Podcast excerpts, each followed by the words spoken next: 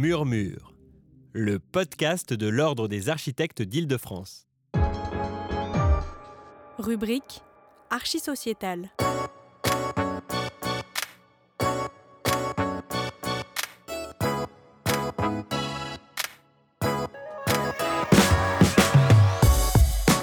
Deuxième de nos trois épisodes consacrés à la Nuit des idées. Dans le cadre de cet événement qui a eu lieu partout en France le 30 janvier 2020, l'Ordre des architectes d'Île-de-France organisait au Récollet, en partenariat avec la Maison de l'Architecture Île-de-France, une soirée débat sur le thème Villes et architecture des êtres vivants.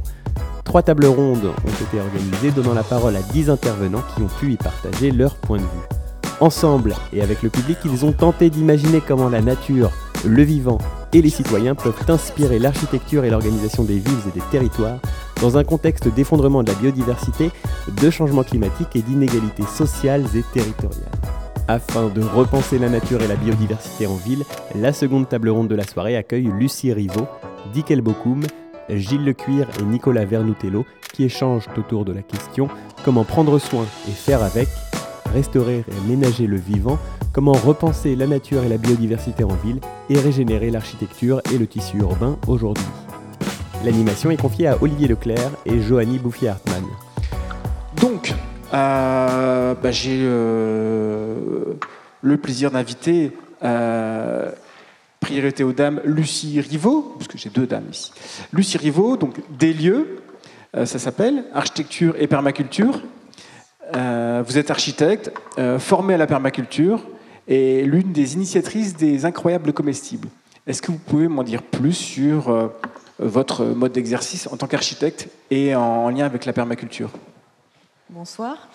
Euh, donc je voudrais rectifier pour les incroyables comestibles, c'est une démarche qui est née en Angleterre, donc je ne suis pas oui, non, mais en France. Vous l'avez importé en France. Mais euh, en parallèle de mon activité professionnelle, j'ai une implication locale. Euh, et on va dire que c'est une forme de cohérence par rapport à la démarche permaculturelle, qui est une approche globale euh, et qui vient finalement irriguer euh, à la fois euh, mon exercice professionnel et ma vie dans la, façon dont elle évolue. j'ai découvert la permaculture au moment où j'ai créé ma société, mon, mon exercice.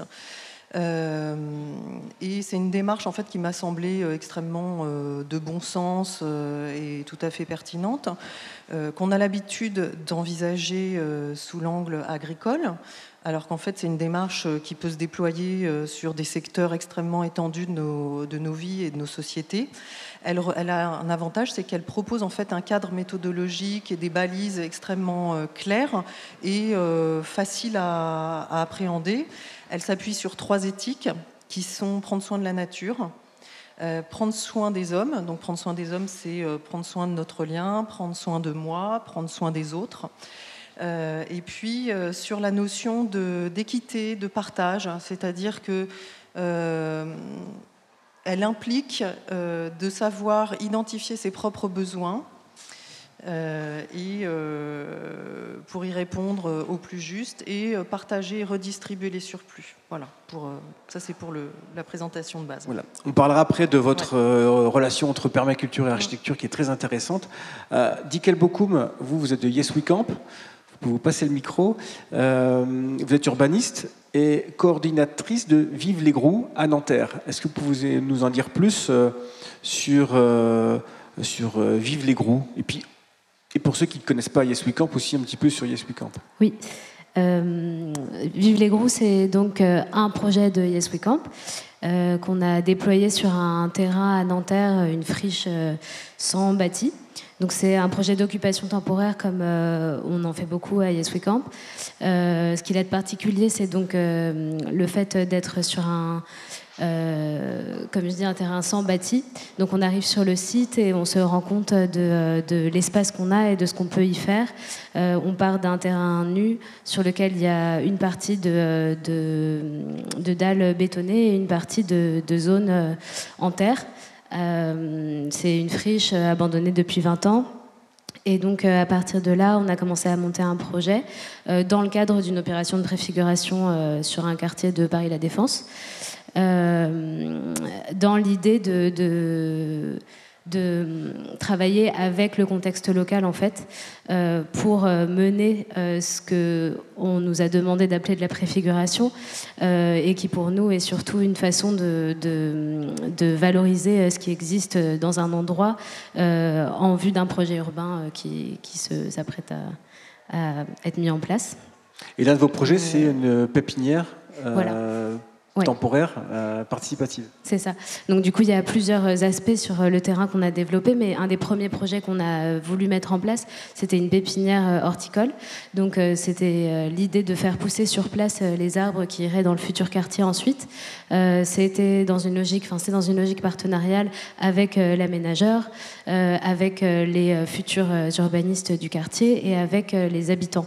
L'idée, c'est de se dire qu'il y a une matière végétale qui est produite pour pour créer les les quartiers, euh, et qu'on peut, euh, à une échelle qui est, qui est petite, mais euh, qui est quand même intéressante, faire pousser sur place des choses et du coup initier aussi les habitants à, au moins se demander d'où vient toute cette matière végétale qui existe dans les espaces publics, voir depuis le début en fait la croissance des végétaux et tout ce qui, tout ce qui, tout ce, tout ce que ça implique. Euh, et le faire sur un terrain euh, en friche, c'est aussi euh, un, ça a été un gros challenge, puisque le terrain qu'on a récupéré, comme souvent les espaces vacants dans lesquels ont lieu des projets temporaires, était assez pollué. donc faire de l'agriculture urbaine dans des friches, c'est très compliqué. Euh, c'est pour ça que donc, le projet existe depuis trois ans et on va planter les premiers arbres là euh, dans un mois, euh, puisqu'on a mis en place tout un, tout un processus de, de non pas de dépollution, puisque c'est des processus très longs et très, très coûteux, qui ne sont pas du tout accessibles à notre échelle, mais plutôt d'isolation de la pollution. on a, grâce à des partenariats avec des entreprises de, de chantier, on a récupéré beaucoup de terres saines qu'on a fertilisées pendant deux ans. Elle est, aujourd'hui fertile et donc on va aujourd'hui planter les arbres euh, commandés par Paris La Défense pour les futures espèces du quartier. C'est un peu des flibustiers aussi de, l'installation provisoire. Enfin, on en parlera tout à l'heure, comment vous arrivez à aussi un peu euh, contourner certaines règles ou essayer de vous adapter avec euh, certaines normes. je voudrais aussi interroger Gilles Lecuir, donc ARB Île-de-France biodiversité. Euh, vous êtes chargé d'études à l'Agence régionale de la biodiversité en Ile-de-France, de l'Institut Paris Région, donc je reprécise, c'est l'ex-IAU. Euh, ARB Île-de-France. Est-ce que vous pouvez présenter un peu ce, oui, cet organisme alors, Moi, je travaille pour l'Agence régionale de la biodiversité Île-de-France, qui est en fait pas une structure, mais une, une convention de partenariat entre la région, l'État, l'Agence de l'eau, l'Office français pour la biodiversité, et donc l'ancien Institut Paris Région, qui est devenu euh, l'ancien Institut d'aménagement et d'urbanisme de la région de France, qui est devenu, en, en, se complétant avec une agence euh, dédiée à la biodiversité, qui nous nous appelions Nature Paris, mais aussi mes collègues des déchets, du climat, et qui est devenu pas seulement un, un institut d'urbanisme, mais un institut d'urbanisme et d'environnement. Et notre travail, c'est à la fois de mesurer l'état de santé de la nature en Ile-de-France, donc euh, avec euh, des processus euh, qui passent notamment par d'abord de l'humain, c'est-à-dire que nos outils majeurs d'évaluation de l'état de santé et de l'évolution de la nature en Ile-de-France, ça passe par des observateurs qui pour la plupart sont bénévoles, qui sont des experts, par exemple des ornithologues, qui vont plusieurs fois dans l'année aller écouter les oiseaux, car pour observer les oiseaux, les experts, d'abord, ils les, écoutent, ils écoutent leurs chants, ils comptent leur nombre, leurs espèces, et ils font ça d'année en année depuis plusieurs dizaines d'années, ce qui nous permet de mesurer une évolution. Et euh, je, suis moi aussi un conteur, mais euh, je dois dire que mes histoires euh, finissent assez mal en ce moment, puisque leurs observations nous disent que nous avons perdu un cinquième des oiseaux d'Île-de-France en 15 ans. On ne parle pas de l'extinction d'une espèce là, on ne parle pas d'une espèce rare d'oiseaux qu'on verra plus jamais, ce qui est grave en soi. On parle de tous les oiseaux. Un cinquième en 15 ans. Est-ce que c'est imaginable? C'est une réalité, ça. C'est très difficile de la, faire, de la rendre sensible. Hein. Tant que vous y êtes, alors euh, on en est où avec la biodiversité en ville? Alors, on, on s'est beaucoup dit, il y a une dizaine d'années, que la nature était malmenée dans les espaces agricoles d'Île-de-France, du fait de l'agriculture intensive, de l'usage massif des pesticides. Et d'ailleurs, euh, c'est vrai, euh, on a euh, des effectifs d'oiseaux qui sont très fortement en baisse dans les milieux agricoles. Mais quand on regarde les oiseaux en ville sur à peu près la même période, hein, on parle du début des années 2000 jusqu'au milieu des années 2010, les, oiseaux qu'on appelle les spécialistes du bâti, en Île-de-France, c'est moins 44% du nombre d'oiseaux le, moineau domestique, euh, je, vais reprendre mes notes pour pas vous dire trop de bêtises, mais le moineau domestique, c'est moins 53% en Ile-de-France, moins 73% à Paris. Vous vous rendez compte? En, 15 ans c'est extraordinaire.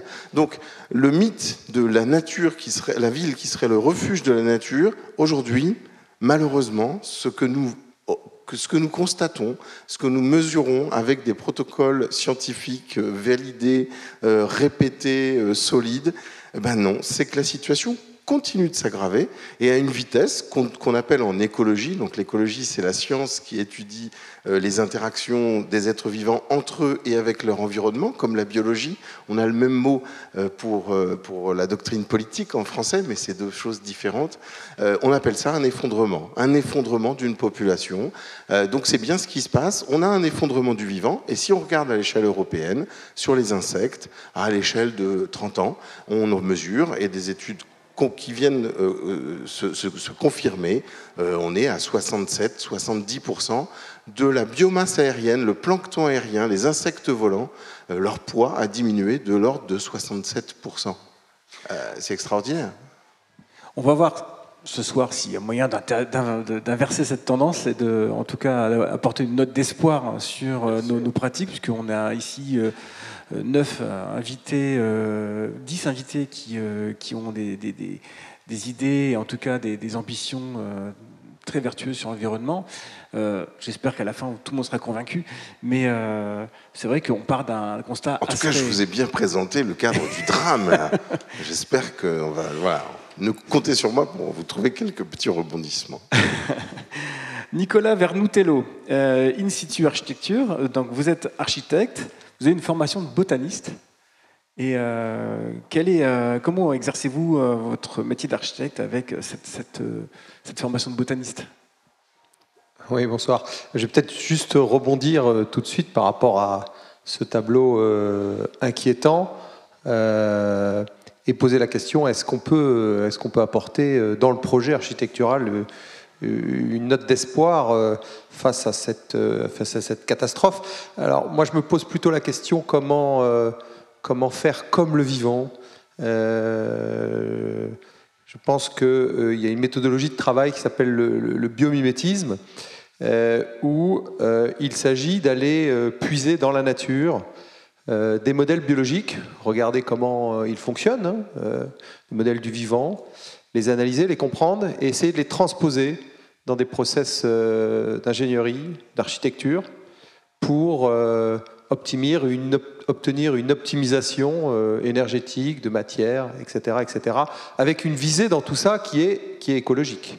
C'est-à-dire que la question que je, que je me pose, c'est que à travers l'étude et l'analyse du vivant, est-ce qu'on pourrait arriver à mettre en place des, des stratégies, des process qui nous permettraient d'être extrêmement plus performants et de réduire notre empreinte écologique pour euh, essayer d'arriver à apporter des solutions face à, ces catastrophes, face à ce tableau qui vient d'être euh, dressé. Alors pourquoi, le biomimétisme?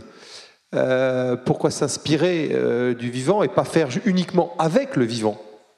C'est une question qui, me semble importante. Il y a aujourd'hui énormément de choses qui se, qui se développent sur la question de travailler avec le vivant, ce qu'on appelle les Nature-Based Solutions. NBS. Euh, on s'aperçoit, si vous prenez un milieu urbain, euh, tout simplement, euh, vous prenez le cycle CO2-oxygène. Pour qu'un individu puisse avoir une quantité d'oxygène suffisante, il faut en équivalent végétal une centaine de mètres carrés. Il faut à peu près 10 arbres pour un individu. Donc vous imaginez dans un milieu urbain qu'il ne s'agit pas d'aller uniquement replanter euh, les toitures terrasses, d'aller euh, mettre euh, du gazon sur des pistes cyclables, d'aller replanter par-ci par-là. C'est complètement insuffisant. Alors, c'est là que rentre en jeu finalement une vision plutôt territoriale, de se dire, oui, on préserve des forêts, ces forêts apportent de l'oxygène, où on préserve des écosystèmes marins, etc. Et, ça compense. Mais on a un problème quand même de, confinement dans des, grandes villes. C'est-à-dire qu'à partir d'une certaine taille, un système urbain, euh, malheureusement, vous, le constatez à Paris, hein, euh, on a une déficience en oxygène, hein, par exemple sur la ville de Paris, qui est de 80%. Et, c'est dû à sa taille. Donc comment vous réintroduisez dans un, système comme ça euh, une, qualité d'air? Donc là, on a des enjeux qui sont extrêmement importants sur lesquels on n'a pas de réponse. Et à mon avis, la, question de faire avec la nature euh, est insuffisante. Alors on essaye d'explorer une voie qui est euh, faire comme la nature, parce que en s'inspirant des modèles biologiques, on pourrait trouver de la performance derrière ça. Parce que la nature euh, a 3 milliards d'ingénierie derrière ça et est capable de nous apporter des solutions. Alors nous, on travaille, donc on est, pardon, je suis un cabinet d'architecture, donc je suis architecte des PLG. Euh, et je suis gérant du, cabinet In situ architecture, euh, qui est composé de deux architectes, euh, Jérôme Lanissi et moi-même. Je travaille sur, différents types de programmes, hôtellerie, logement, bureau. et j'ai envie de dire que notre spécialité, c'est un peu les moutons à, cinq pattes. on est lauréat du prix grand public de l'architecture. Euh, en 2010, euh, euh, du prix européen 40 architectes moins de 40 ans en 2016 et plus récemment de, l'architecture Master Prize. et en plus d'être architecte des PLG, j'ai également une formation de botaniste au, au Muséum national d'histoire naturelle. Et j'ai une fascination pour, pour les plantes, leur forme, la biodiversité, leur diversité, j'ai envie de dire, leur résilience. Et euh, ça m'a amené à créer un partenariat avec euh, un laboratoire de, biologie végétale qui s'appelle le laboratoire RDP, Reproduction et Développement des Plantes, qui est un laboratoire du, CNRS, de, l'École normale supérieure de Lyon. Et nous sommes partis face à, face à ce constat, hein, cette problématique sociétale, cette problématique, cette crise écologique. Euh, nous nous sommes posé la question, parce que RDP est spécialisé dans la biologie végétale, vous avez un sous-domaine qui s'appelle la phylotaxie, euh, qui grosso modo euh, euh, étudie l'architecture des plantes. Donc vous, me voyez venir, face à ce constat, on s'est posé la question, d'un côté, on a des modèles de plantes qui sont extrêmement vertueux sur le plan écologique, alors que de l'autre côté, en architecture, un, bâtiment, bah, c'est particulièrement toxique. Donc on s'est posé la question de savoir est-ce qu'on peut s'inspirer euh, de l'architecture des plantes euh, pour faire des bâtiments, pour faire une architecture euh, qui aurait une, résilience écologique. Le taxi, c'est précisément comment s'agencent les, les, feuilles sur une branche, comment. Oui, oui, oui. Alors on le voit bien, on le voit bien chez les succulentes. Vous savez, c'est ces plantes grasses euh, qui, euh, dans leur euh, représentation géométrique, expriment souvent justement ces organisations dites, en spirale. Vous avez une figure dominante dans le vivant qui est, qui est, qui est, la, spirale. Vous retrouvez, alors ce qui est étonnant hein, dans, dans, dans, la philotaxie, philotaxie, ils étudient également la façon dont se positionne. Il y a peut-être une diapo, la diapo suivante. comment se, se, se, positionne également à l'échelle moléculaire, hein, si vous voulez, les, euh, les, cellules. Hein. Euh, donc vous le voyez euh, sur la diapo, vous, en, haut à, à gauche, vous l'avez à l'œil nu, alors qu'en bas, vous êtes au microscope électronique et vous voyez en fait comment ces, comment ces plantes, on retrouve dedans des, des logarithmes, on retrouve des systèmes spiralés, multiples. donc ils suivent en fait une, géométrie qui est extrêmement précise. Évidemment, sous nos latitudes, c'est moins on le voit moins, ça a l'air un peu plus désordonné, mais c'est pareil. Hein. J'ai une question par rapport à ça, parce que vous avez, euh, en fait, beaucoup d'architectes se sont inspirés de la nature pour faire euh, des formes, etc. Donc c'est un peu ce que vous voyez, euh, que ce soit Antonio Gaudi, que ce soit même Victor Horta, par exemple. ils ont même été poussés jusqu'à la structure. Mais là, à quoi ça va vous servir d'aller aussi loin Est-ce qu'il y a une dimension écologique en plus de l'inspiration formelle? Oui, bien sûr, il y, a, une dimension écologique, il y a une visée écologique. en quoi elle est écologique? Alors, le, fait de s'inspirer de cette architecture de plantes, donc les, les, plantes organisent leurs feuilles pour aller capter la lumière, pour faire la photosynthèse, hein. c'est aussi basique que ça, hein. c'est un besoin vital. Et c'est intéressant de se poser la question, est-ce que si un bâtiment s'organisait aussi, organisait ses volumes pour aller capter la lumière naturelle, euh, est-ce qu'il y aurait un bénéfice? Ben, Évidemment, il y a un bénéfice qui est double. Premièrement, c'est le, le, bénéfice de la santé. Euh, il y a toute une littérature autour de ça sur la question de, de la lumière comme élément euh, structurant de notre, de notre épanouissement, de notre bien-être. Aujourd'hui, c'est énormément mis en avant, ce qu'on appelle les rythmes biologiques, la régulation du rythme circadien, etc. etc. Et le, deuxième bénéfice, c'est l'énergie passive du soleil. En récupérant euh, la lumière, euh, l'énergie passive, ben, on fait des économies de chauffage. Euh, voilà. Donc vous avez tous fait l'expérience dans un milieu froid, sur une terrasse en pleine neige. Vous vous mettez au soleil et vous enlevez votre blouson parce que vous êtes bien, vous avez chaud. Donc l'énergie passive, bon, on, la connaît. Hein. Dans, le, bioclimatisme, on travaille avec la récupération de l'énergie. Donc comment un bâtiment va se va se décomposer, de déconstruire, se réorganiser Selon quel volume, selon quelle épaisseur C'est la question qu'on pose pour récupérer. Vous avez des exemples Alors oui, on a, euh, on a des exemples, oui, bien sûr. Euh, sur des diapos, euh, des diapos suivantes, on avait commencé par une... on avait commencé par un travail, c'était... Oui, on a commencé ce travail, il y a, elle date de 2007, cette maison. Donc il y a une bonne dizaine d'années qu'on travaille là-dessus, quelque chose qu'on a construit progressivement. on se trouve à Malakoff, là, et c'est une surélévation d'une maison qui était euh, euh, mono-orientée euh, sud, c'était une bonne orientation. et comme vous le voyez, en fait, le, plan de la, de la surélévation s'organise pour venir chercher les différents types de lumière, est, ouest, nord. Et comme vous le voyez, même en ouvrant au rez-de-chaussée, on, conservait quand même une certaine certaines pénombres.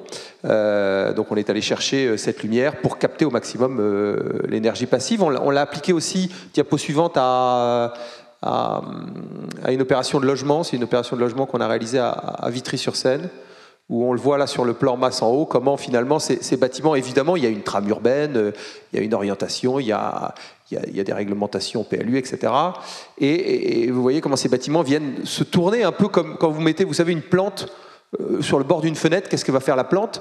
Elle va faire ce qu'on appelle du phototropisme. Elle va tendre vers la lumière pour aller chercher euh, la lumière. Et eh ces bâtiments s'orientent, viennent chercher la lumière.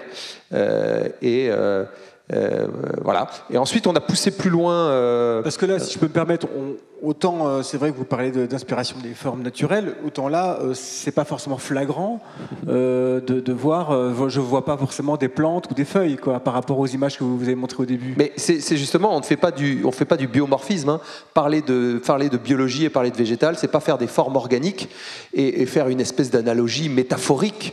non, c'est essayer de comprendre un système biologique, son fonctionnement, et essayer de transposer le fonctionnement pour en tirer un bénéfice, qui est là euh, l'optimisation euh, énergétique euh, sur le plan, sur le plan du, chauffage. alors on a poussé plus loin du coup, diapo suivante, notre, notre modèle avec le laboratoire RDP, et on a travaillé donc sur un algorithme. Là, on est sur une autre parcelle d'environ 7500 mètres carrés. Alors, si vous appuyez en bas à hum, droite, c'est une vidéo en fait. Euh, si vous déplacez votre souris, vous voyez là, regardez, hop, vous appuyez sur play, voilà. Et, euh, et donc on a travaillé sur un algorithme qui, reprend ce même principe d'organisation en spirale, hein, tel que le font les plantes. normalement, ça, non, pas de play. non, c'est la diapo suivante. Non, non, c'était. bon, bah, comme ça vous avez tout vu. Euh, donc, euh, euh, bon. Donc, on a travaillé sur un algorithme, vous ne le verrez pas, vous pouvez l'imaginer, vous voyez la parcelle en, bas à droite, vous voyez l'algorithme finalisé en haut à, à gauche, pardon, où on, simule donc une implantation de bâtiments et les bâtiments ne se fixent sur la parcelle que s'ils répondent à un certain nombre d'heures de soleil. Euh, tel qu'on a euh, dimensionné. Euh, et, donc on obtient une sorte de gabarit. Hein. on ne fait pas un projet avec ça, hein. on n'est pas en train de faire un projet Tetris.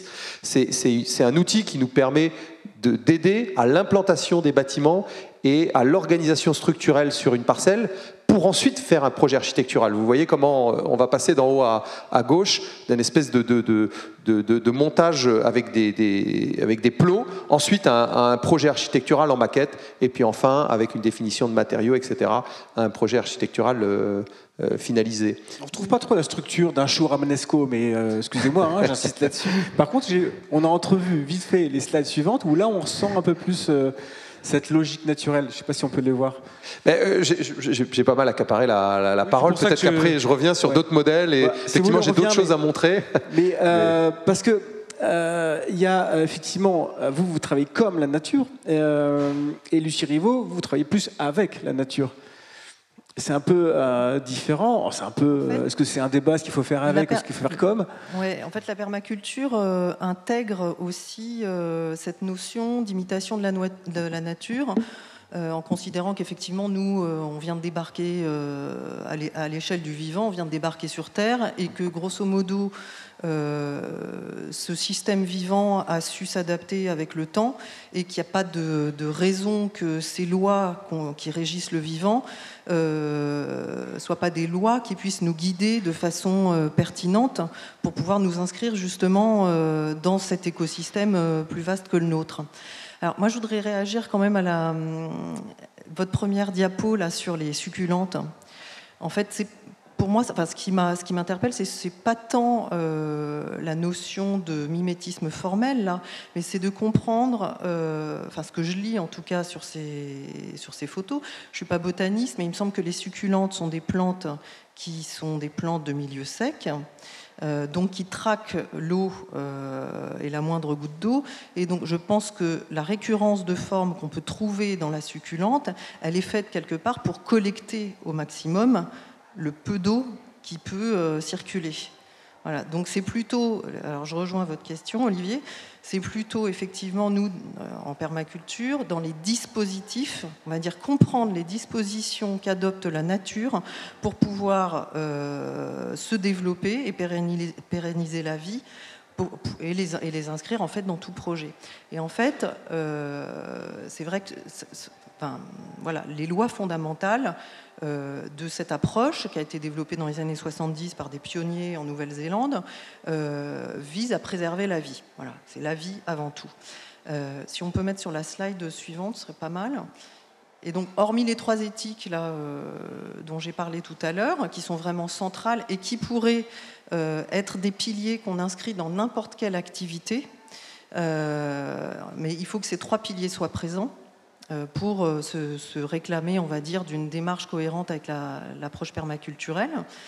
Euh, on a aussi des, principes de permaculture. Et donc ces principes-là sont des principes qui ont été définis par les pionniers et qui sont des principes justement imités, enfin, des lois qui ont été tirées de choses observées dans la nature. Et la finalité de ces lois-là, dans la plupart des cas, je ne vais pas tous vous les détailler parce que ça peut être rébarbatif, euh, c'est l'efficacité et euh, l'économie d'énergie. Et donc, euh, derrière, c'est la, la, survie et, et l'abondance. Alors, justement, comment vous vous en sortez avec l'architecture dans tout ça? Vous êtes architecte. Est-ce que la permaculture et l'architecture peuvent faire bon ménage et est-ce qu'elle peut vraiment s'exprimer euh, est-ce que vous pouvez faire vraiment euh, un lien très fort entre l'architecture et la mm. permaculture? Alors, l'architecture, en fait, crée des, euh, pardon, la permaculture crée des liens. Voilà, c'est vraiment le, elle, tisse des liens entre les éléments. donc moi, dans ma pratique, en fait, depuis toujours, j'ai une, j'ai une connexion assez forte à la nature, et je me suis rendu compte avec le temps que les projets d'architecture sont toujours élaborés, en tout cas pour moi, euh, par rapport à cette connexion à la nature, par rapport à cet espace extérieur, à cet environnement. Et donc, euh, je conçois des projets euh, dans lesquels l'environnement, les espaces extérieurs sont toujours en relation très forte avec l'architecture. On n'est plus dans, le, dans, dans une situation, moi que j'ai souvent entendu les paysagistes reprocher aux architectes, en disant bah, l'architecte fait son truc et puis euh, nous on s'occupe du reste. voilà, de, ce qui reste. Donc là, c'est plutôt euh, venir vraiment s'inscrire à l'intérieur d'un milieu. Et d'ailleurs, euh, le, hormis les principes, il y a une méthode de design. Donc on l'appelle design parce que c'est un terme euh, qui vient des pionniers anglo-saxons. le premier principe, c'est observer. Et observer, ça veut dire une attitude relativement pas passive, mais en tout cas euh, inactive, euh, qui consiste à regarder euh, son environnement pour mieux créer les liens, justement, les passerelles à établir avec cet environnement. Voilà, je ne sais pas si c'est très, très clair. Alors, Dickel Bokoum, Yes Camp, vous ne faites pas vraiment de la permaculture, bien que ça s'en rapproche un peu. Vous faites de l'élevage d'armes industrielles euh, participatif, un peu euh, hors norme. Et euh, aussi, vous, cultivez des arbres, mais vous cultivez aussi du lien social, hein, quelque part. Et en quoi bah, ça vient un peu aussi nourrir cette notion de vivant dans l'aménagement urbain, dans l'architecture?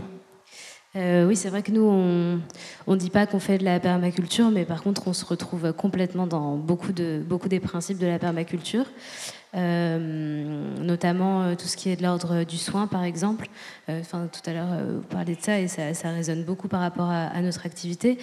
quand on arrive sur, un lieu, on se demande comment on va prendre soin de ce lieu. C'est une grande partie de, nos déploiements et de notre présence sur le site.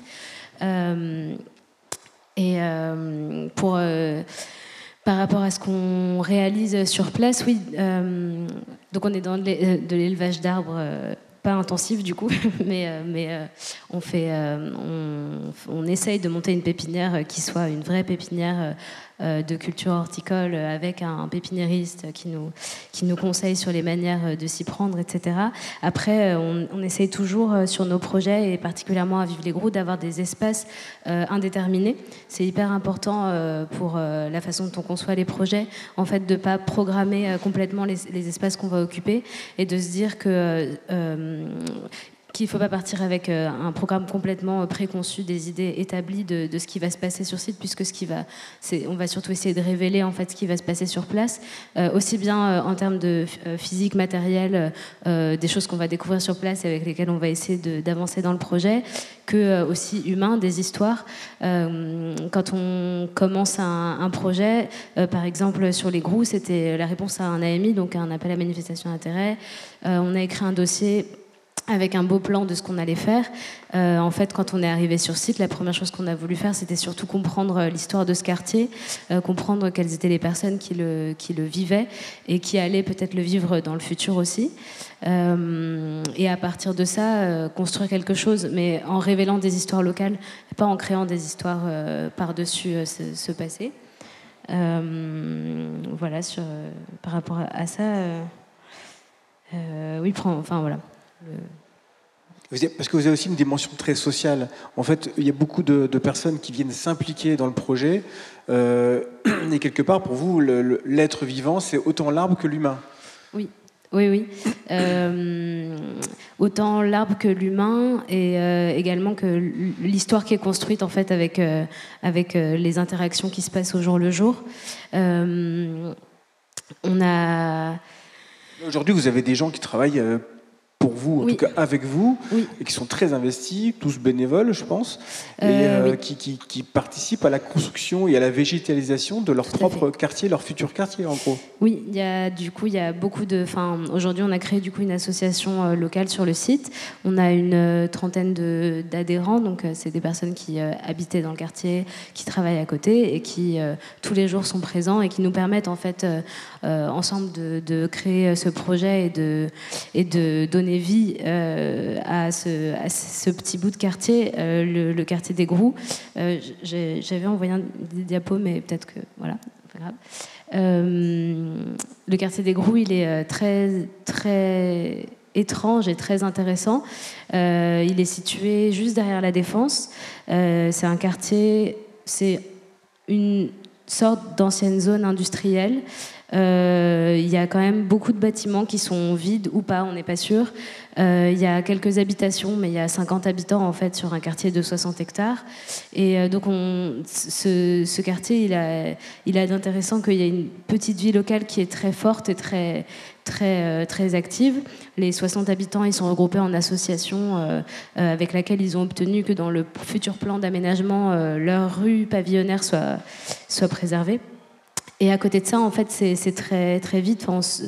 c'est très vite, c'est très calme. Il y a, une, voilà, il y a tous ces contrastes d'une très forte activité et d'un une sorte de plat et de, de, contraste avec la défense qui est juste à côté. Donc nous, on essaye de faire de ça, de ce qu'on comprend de ce quartier, euh, la richesse du projet aussi concret, où euh, il y a aussi cette ambiguïté entre euh, tous les jours des choses qui se passent, des gens qui se rencontrent, qui créent des choses ensemble, et cette lenteur du projet qui va aussi avec le lien qu'on veut mettre sur, avec la nature et le végétal, et le, peu de nature qui existe encore dans ce quartier. voilà. J'imagine que les gens qui vont élever leur arbre dans votre pépinière qui sera ensuite planté dans l'espace public, vont regarder ces arbres tous les jours où ils vont passer devant avec un autre regard, une autre manière de regarder. C'est presque, ils ont chaque arbre a un nom et euh, chaque arbre, ils les ont vus grandir. Et je suppose qu'il y a, on passe de ce récit qui finalement n'est pas vraiment un récit au concret, au réel, qui lui du coup devient euh, euh, quelque part assez, assez intime, assez proche et assez. enfin, on, on, connaît son histoire, quoi. Donc c'est un peu cette passage, cette transition entre euh, l'avant-projet et l'après-projet et cette continuité euh, euh, à travers l'après-chantier. Oui, à, travers, à travers les arbres, c'est vrai.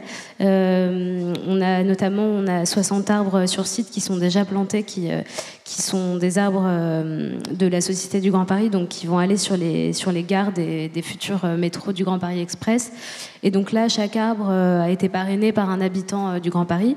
Euh, ça, c'est ce que vous dites, c'est exactement ça. Donc, euh, ils connaissent l'arbre depuis le début. Euh, ils lui ont peut-être donné un nom. Ils ont mis leur souffle dans une bouteille qui sera accolée à l'arbre. c'est un projet qui s'appelle Appel d'air. et il y a aussi ce qu'on espère qui peut perdurer, c'est aussi le lien social qui se crée à ce moment-là. Euh, qui se crée euh, entre les gens qui fréquentent le lieu. Euh, là, aujourd'hui, donc je disais, il y a 50 à 60 habitants dans le quartier, il y en aura 12 000 en 2030. et en fait, qu'est-ce qui se passe entre ces deux moments?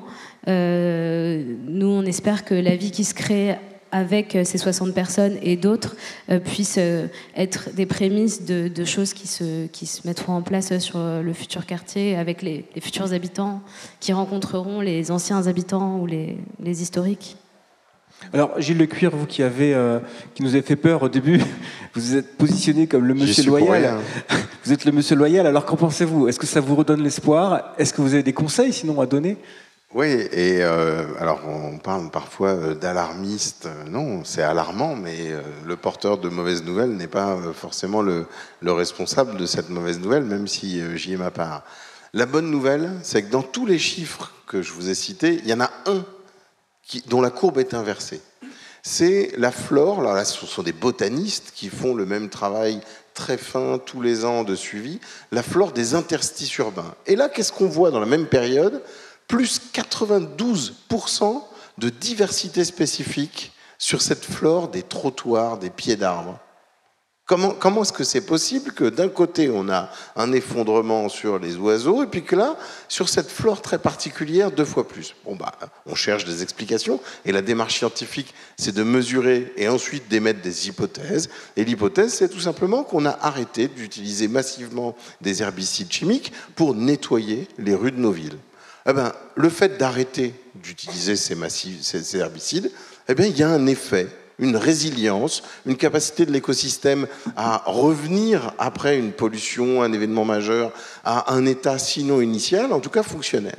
Donc, ça, c'est ça la bonne nouvelle. C'est qu'on n'est pas incapable d'agir.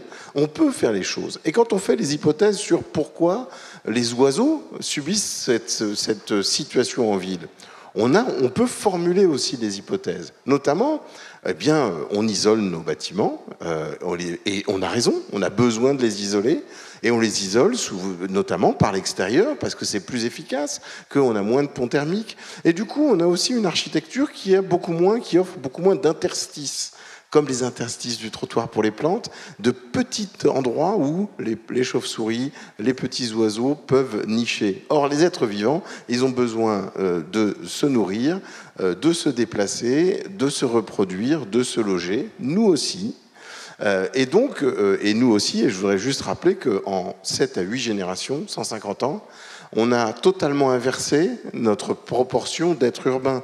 On était 80% de ruraux, on est aujourd'hui 80% d'urbains. Or, on n'est pas, évolué en 7 à 8 générations. On est resté euh, physiquement, physiologiquement les mêmes. Nos besoins de rapport avec la nature euh, sont toujours là. Donc on a aussi un manque de nature. C'est aussi une question pour nous euh, c'est pas que euh, le fait de se dire bon, bah, il faudrait quand même faire quelque chose pour ces pauvres oiseaux. C'est globalement, il y a besoin de retrouver, euh, de repenser une place et de redonner une place au spontané dans, dans, la ville. Et l'autre élément qui fait le lien avec la question des friches, c'est que certes, sur les trottoirs, on voit qu'il se passe des choses, mais euh, la, diversité de plantes en ville, c'est un rapport pour les trottoirs de 3 à 16 pour les friches. Les friches, l'endroit où il y a peu d'activité humaine, sont, ça devient rapidement des réservoirs de biodiversité urbaine, tout simplement parce qu'il y a peu ou pas d'activité humaine. Et donc, eh bien, le vivant spontané a un espace pour euh, se développer. Donc le défi pour l'architecture, pour les bâtiments, c'est comment est-ce qu'on arrive à faire des bâtiments qui soient efficaces, euh, peu énergivores, confortables, accueillants, denses, pour éviter euh, qu'on ait trop de kilomètres à faire à vélo, euh, et qui soient aussi capables d'accueillir du vivant planté, on a, besoin de planter, on a, le plaisir de jardiner, de choisir, et aussi qui fasse une place au vivant spontané.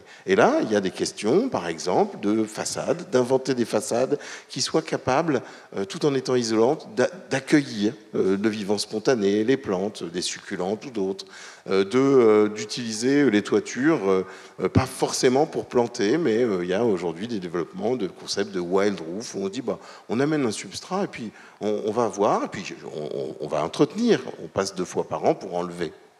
Enlever l'érable qui pousserait tout seul sur un, lit de cailloux, évidemment, mais euh, en laissant et en étant un tout petit peu, un tout petit peu plus bricoleur. Donc ça, rejoint ce qui a été dit dans la table ronde d'avant, c'est-à-dire peut-être être un peu moins euh, planificateur et vouloir tout contrôler, euh, et ça, je pense que c'est le plus grand défi, et c'est un défi culturel, et c'est un défi qui peut aller très très vite. Euh, je veux dire, le, vélo, euh, ça va très très vite. Je crois que l'accueil du spontané sur le bâti, ça peut aller très très vite. Et moi, je retiens la vigne vierge hein, sur votre bâtiment que vous avez surélevé. Ben, la surélévation, c'est une première réponse pour éviter de s'étendre et de manger la nature ailleurs, au-delà de la ville, et c'est la première des priorités. Et puis, ben, une simple plante grimpante, c'est un fruit de l'évolution euh, des plantes sur des façades qui sont des falaises, et euh, c'est parfaitement adapté, et ça offre le gîte et le couvert pour beaucoup euh, d'êtres vivants avec qui on peut tout à fait cohabiter en toute quiétude et en toute sérénité en ville.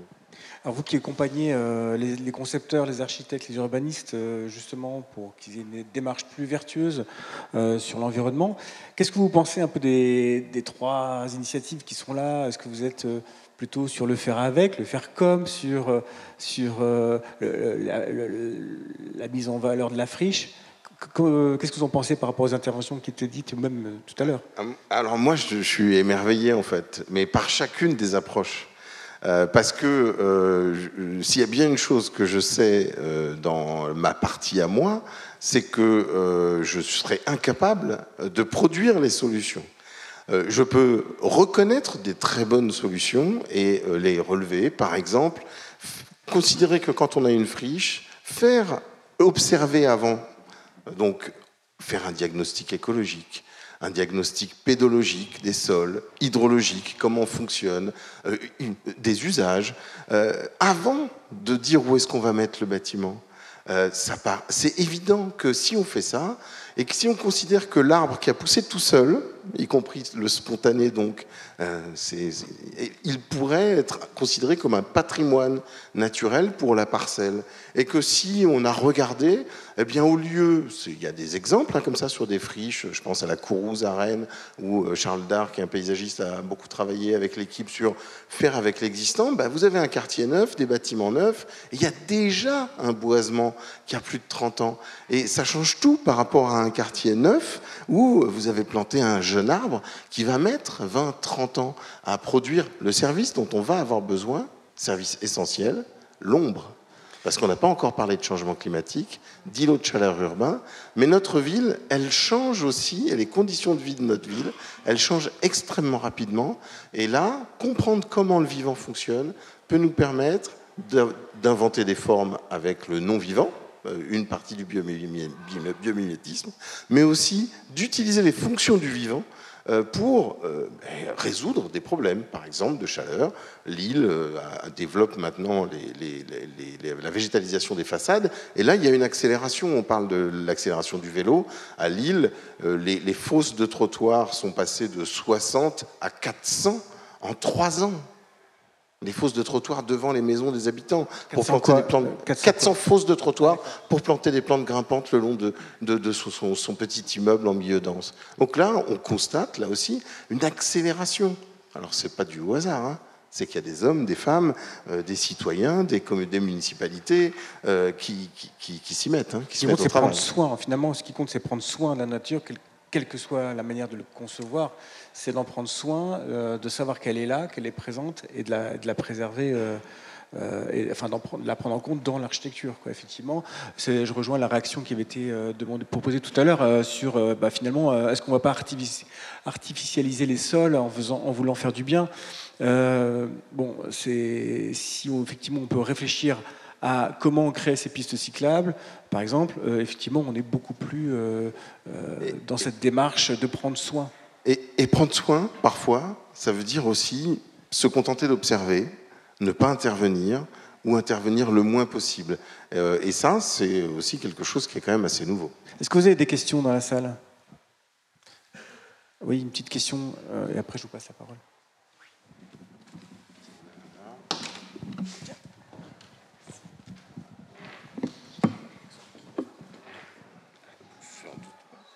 Bonsoir, euh, Charlotte euh, Elkaïm, architecte. Euh, je vais me faire le porte-parole d'une question qui m'est posée soit par mes, clients, soit, on va dire globalement par mes clients. Donc, pour moi, c'est une évidence qu'il faut maintenir et essayer d'inverser la diminution de la biodiversité. Mais quand on est dans l'opérationnel, le concret, qu'on est en train de dessiner le projet, eh ben, euh, un nichoir à oiseaux, euh, moi j'ai pas le budget pour euh, nettoyer les fientes, donc faites-le où vous voulez, mais on le fait pas sur cette opération. C'est très bien, madame, vous avez raison, mais c'est pas possible. Donc la, question un peu philosophique qu'il y a derrière tout ça, c'est pourquoi il faut réaugmenter la biodiversité en ville, c'est-à-dire faire cohabiter des choses qui ne cohabitent pas très bien, très facilement, naturellement, un nid sur la fenêtre etc. Euh, pourquoi En fait, c'est moi, je ne sais pas le formuler. C'est-à-dire que je, comprends intimement, j'en ai besoin, comme dit Madame. Euh, j'ai vraiment besoin d'écouter les oiseaux le matin, euh, mais, mais, mais, je ne sais pas expliquer et vendre et, arrêter ce discours très facile et très économique qui dit ouais, ok, mais, mais non quoi. c'est vrai qu'un maître d'ouvrage a toujours tendance un peu à à dire euh, vous êtes gentil, mais euh, vous me coupez ces plantes et euh, vous faites une façade bien lisse parce que je ne peux pas l'entretenir. Quoi. Bah, le budget revient au galop. Qui veut répondre à cette question? Lucie Rivaud. merci. je pense que dans les, les projets, en tout cas quand on est sensible à ces questions-là, on porte aussi sa sensibilité auprès du client. Et donc, euh, il y a aussi euh, euh, tout, cet aspect dans le projet, c'est-à-dire que le projet, c'est aussi l'opportunité d'améliorer les choses.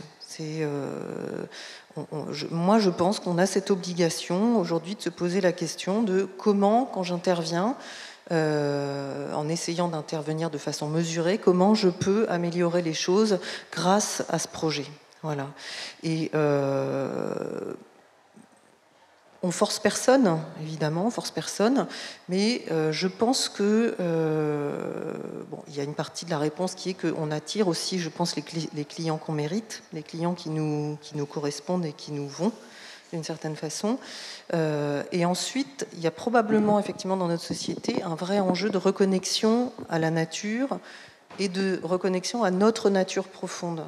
Et euh, toutes, euh, euh, ces années dont on a hérité de contrôle aigu de tout notre environnement, à vouloir tout maîtriser, effectivement, à vouloir chasser l'imprévu en ville, c'est quelque chose, je pense, qu'on ne peut plus soutenir. Voilà. Et donc, ça passe par le fait de réapprivoiser le fait que ben, la végétation, toutes ces choses-là, on maîtrise peut-être pas tout, mais c'est pas sale et c'est très bien si on maîtrise pas tout, parce qu'effectivement vous parliez de la zone euh, un peu ensauvagée, la laissée euh, vierge, vous parliez des friches. Nous en perma, on a euh, ce qu'on appelle la zone 5. En fait, on a, plusieurs zones. la double zéro, c'est nous, notre être. La zéro, c'est la maison, l'habitat.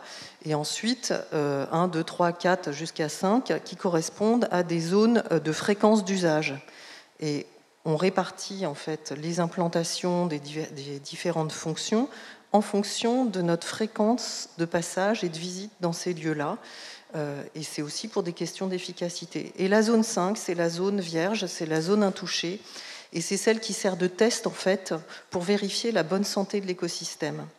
Et je me demande si on n'a pas besoin de réintroduire dans nos milieux euh, urbanisés euh, des zones franches, entre guillemets, ou des, zones friches qui seraient des zones test et des zones sanctuarisées euh, voilà, pour encourager cette, biodiversité. Nicolas Vernutello, je, pardon, je vais réagir par rapport à, à votre question et ce que vous avez dit. Euh, moi, je pense que c'est une question de, responsabilité euh, de politique et que euh, vous pouvez avoir un engagement, hein, vous pouvez être militant, vous avez des contraintes professionnelles qui peuvent vous amener à devoir faire des arbitrages importants contre des choses que vous portez. Alors pas au point de complètement dénaturer vos projets, et je ne pense pas que vous avez uniquement les clients que vous méritez. Malheureusement, vous êtes pris dans des contraintes professionnelles qui sont difficiles, et que c'est aux politiques de porter, euh, de porter ces, choix et que grâce à, des évolutions de, PLU, grâce à de la réglementation, euh, on peut arriver à faire porter ça dans les projets et à imposer ça euh, à des développeurs, des promoteurs, etc. Donc, c'était pour rebondir juste sur cette question. Et, pour répondre du coup tout à l'heure à votre question sur les, succulentes, les, la diapo que je montrais euh, présente différentes plantes. Hein. Il y avait euh, également une marguerite. Je, montrais différents, différents zooms, puisqu'il y avait à l'échelle euh, macroscopique également. et, je parlais des succulentes plutôt pour dire que les, succulentes, on le voit bien, l'organisation géométrique. la succulente, effectivement, c'est une plante un peu plus de pays chaud, mais elle a surtout cette particularité de, en fait, d'accumuler l'eau et, d'avoir en fait une certaine épaisseur. Euh, et, donc ça, c'est la caractéristique principale, pas dans son organisation, si vous voulez, structurelle. C'est la même euh, que pour une plante dans un climat tempéré que dans un climat chaud. Euh, c'est pas moi qui parle, là, ce sont les biologistes. Hein. donc on a la figure spiralée, c'est vraiment une, une dominante euh, dans le vivant. On la retrouve même, c'est le principe de la suite de Fibonacci, hein. on la retrouve même après dans les coquillages, etc. Donc c'est vraiment une figure qui est, qui est universelle. Euh, donc ça, c'était pour euh, cette précision détail sur cette planche. Et pour rebondir enfin par rapport à, l'intervention de, mon voisin, j'ai une diapo où on parlait des, des... Alors je l'avais mis un peu de côté, vous voyez, c'est la dernière. Euh, où euh, on est allé travailler sur un, modèle biologique, le modèle biologique de l'écorce, puisque euh, on, a un bâtiment, c'est une résidence étudiante, c'est la dernière slide après, et c'est une réhabilitation. On a un ancien bâtiment militaire en bureau qu'on réhabilite en, en, résidence étudiante. Là, voilà, c'est celle-ci. Et, et donc on a un travail essentiellement sur la, sur, la peau du bâtiment et, soucieux justement de la question de la, minéralisation, de la question de la temporalisation potentielle également du, ruissellement. On est allé prendre le, modèle biologique de l'écorce aussi, on est allé prendre un archétype, on est allé prendre l'écorce de chêne, hein, euh, basiquement. Et parce que si on analyse euh, l'écorce des arbres, qu'est-ce que fait l'écorce des arbres? Mais Il y a plein d'interstices. Et, dedans va se développer, vous voyez, une faune et une flore euh, arboricoles. Vous avez même des, des qui sont des oiseaux qui, vivent quelque part en écosystème avec, l'arbre. Vous allez retrouver évidemment toutes sortes de larves d'insectes.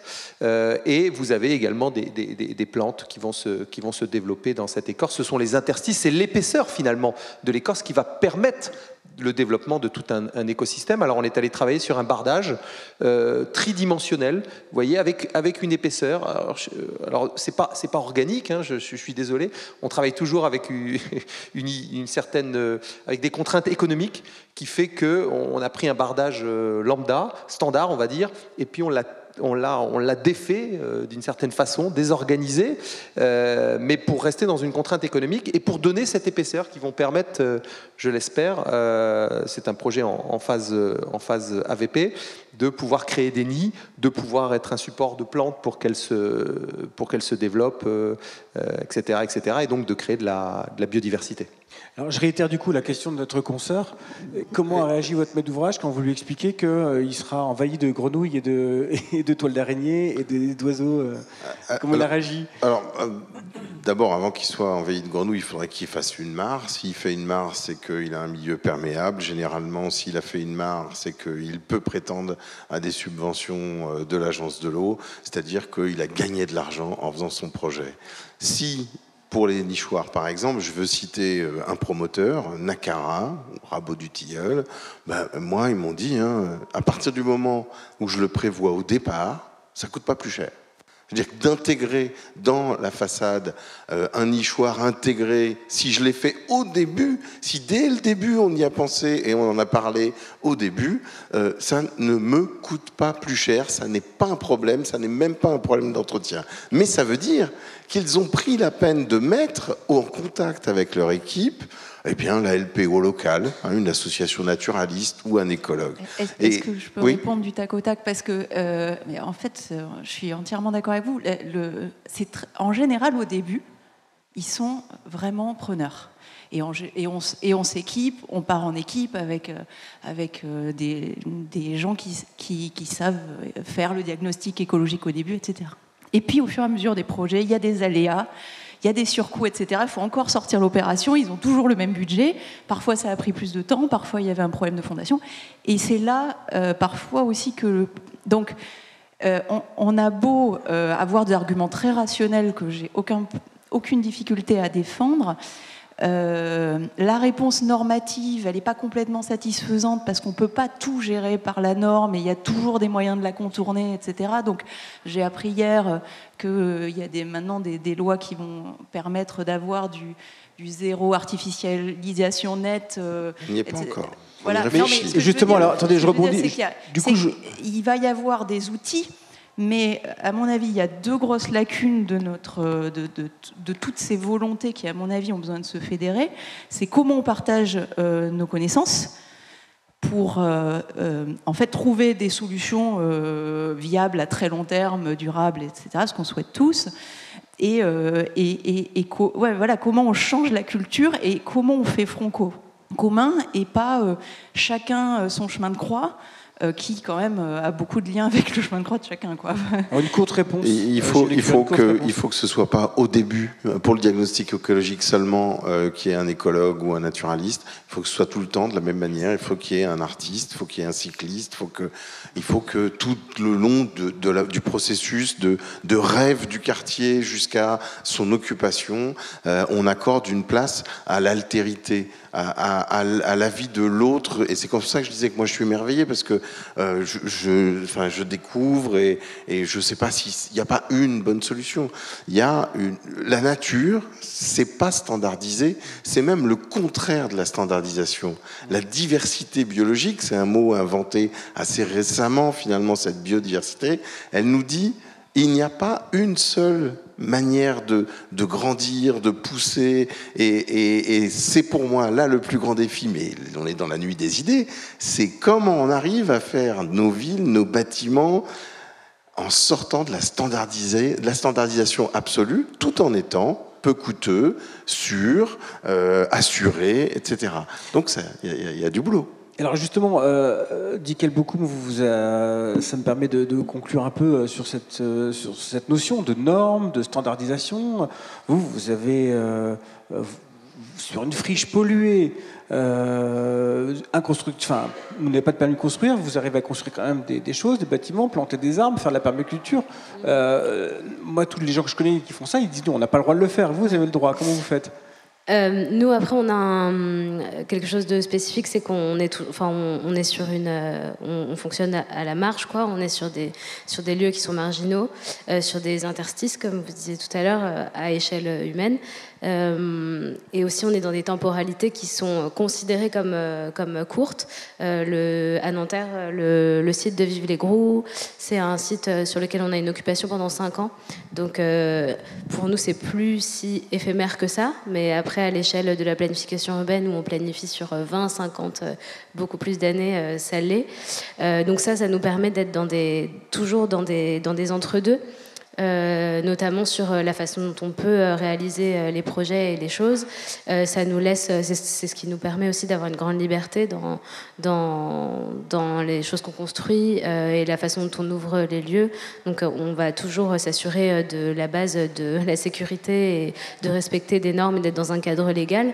Mais on a cette facilité en étant à la marge euh, à bah, en effet ne pas devoir dépolluer complètement le terrain pour, euh, pour euh, y mener une activité, mais simplement s'assurer avec un bureau d'études qu'il n'y a plus de risque pour la santé en accueillant du public.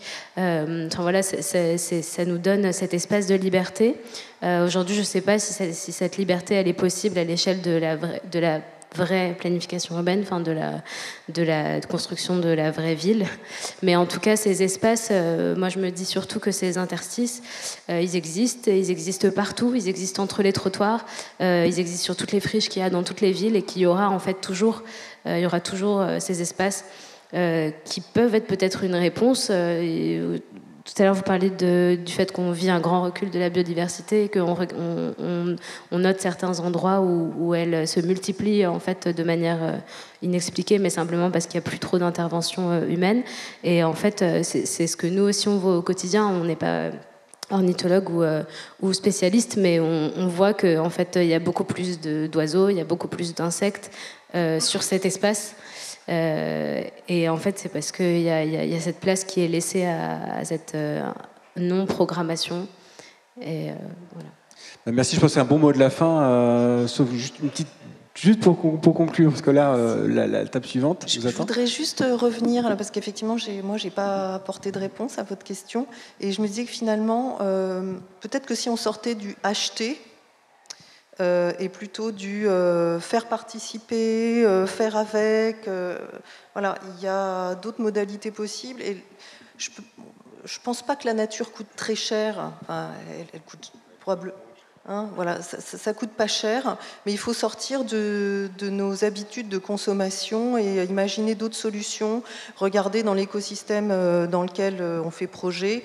Est-ce qu'il y a des associations Voilà, est-ce qu'il y a des des personnes euh, sur lesquelles on peut s'appuyer euh, et qui seraient ravis euh, de s'impliquer. Donc, en, gros, pour conclure, je pense que notre salut est dans l'interstice, dans le non maîtrisé, dans, l'entre-deux, dans, le non-progrès, mais l'informel. Moi, ça me va. Hein. En tout cas, merci beaucoup. je pense que vous pouvez applaudir pour toutes ces interventions. C'est très intéressant.